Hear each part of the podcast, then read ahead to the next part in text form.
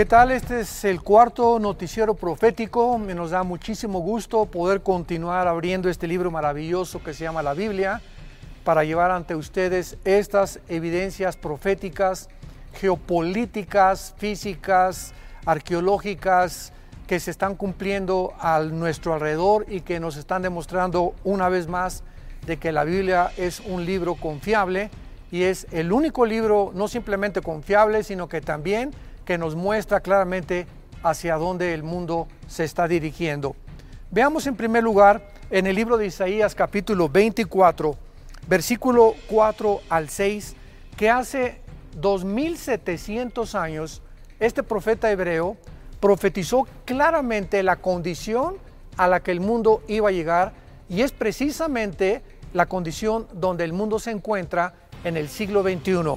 Dice así, se destruyó, cayó la tierra, enfermó, cayó el mundo, enfermaron los altos pueblos de la tierra, y la tierra se contaminó bajo sus moradores, porque veamos las tres razones que la Biblia nos da.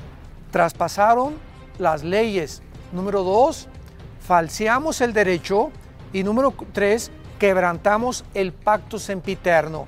Por esta causa, la maldición consumió la tierra y a sus moradores. Qué increíble es que nosotros podamos entender que no somos seres que venimos de los animales, ni somos el producto de una selección natural fortuita o accidental.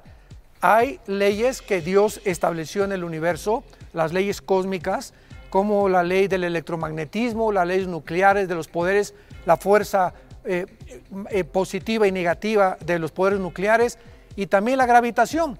Y gracias a estas leyes cósmicas, pues los científicos pueden estudiar el universo y darse cuenta que realmente hay un programa y hay un destino en todo lo que nos rodea. No estamos en un mundo donde las leyes simplemente aparecieron por un accidente. Dice la Biblia que la tierra se contaminó porque traspasamos las leyes. ¿Qué leyes son las que hemos traspasado para que el mundo se encuentre en la condición en la que se encuentra? Bueno, las leyes morales. No somos animales, Dios estableció el bien y el mal y no podemos nosotros determinar por nosotros mismos qué es bueno y qué es malo. En segundo lugar, dice la Biblia que se falseó el derecho. Actualmente ya los tribunales de justicia están siendo completamente aplastados por toda la cantidad increíble que existen de demandas y donde no se cumple el derecho de las personas menos eh, afectadas como son las personas pobres, las personas que no tienen un poder económico para poder defenderse. Los tribunales casi siempre en el mundo ya se han vendido con el lenguaje del siglo XXI y se quebrantó el pacto sempiterno. Esta es la tercera causa por la cual la Biblia nos muestra la condición en la que el mundo se encuentra. ¿Cuál es este pacto?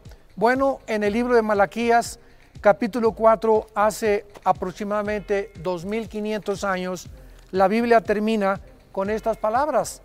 Mas diréis por qué van a llorar. Versículo 14 del capítulo 2 de Malaquías. Porque Jehová ha testiguado entre ti y la mujer de tu juventud, contra la cual has sido desleal, y siendo ella tu compañera y la mujer de tu pacto. ¿Cuál es este pacto que menciona el profeta Isaías? Que se violó el pacto del matrimonio. El matrimonio es el fundamento más importante de la sociedad. No podemos nosotros creer que el matrimonio lo inventamos los seres humanos. Y desgraciadamente en junio del 2015 Estados Unidos institucionalizó por primera vez el matrimonio gay. Y esto es algo que ha roto completamente el diseño original de Dios y el ataque más directo que el mundo ha sufrido en el área de la moral.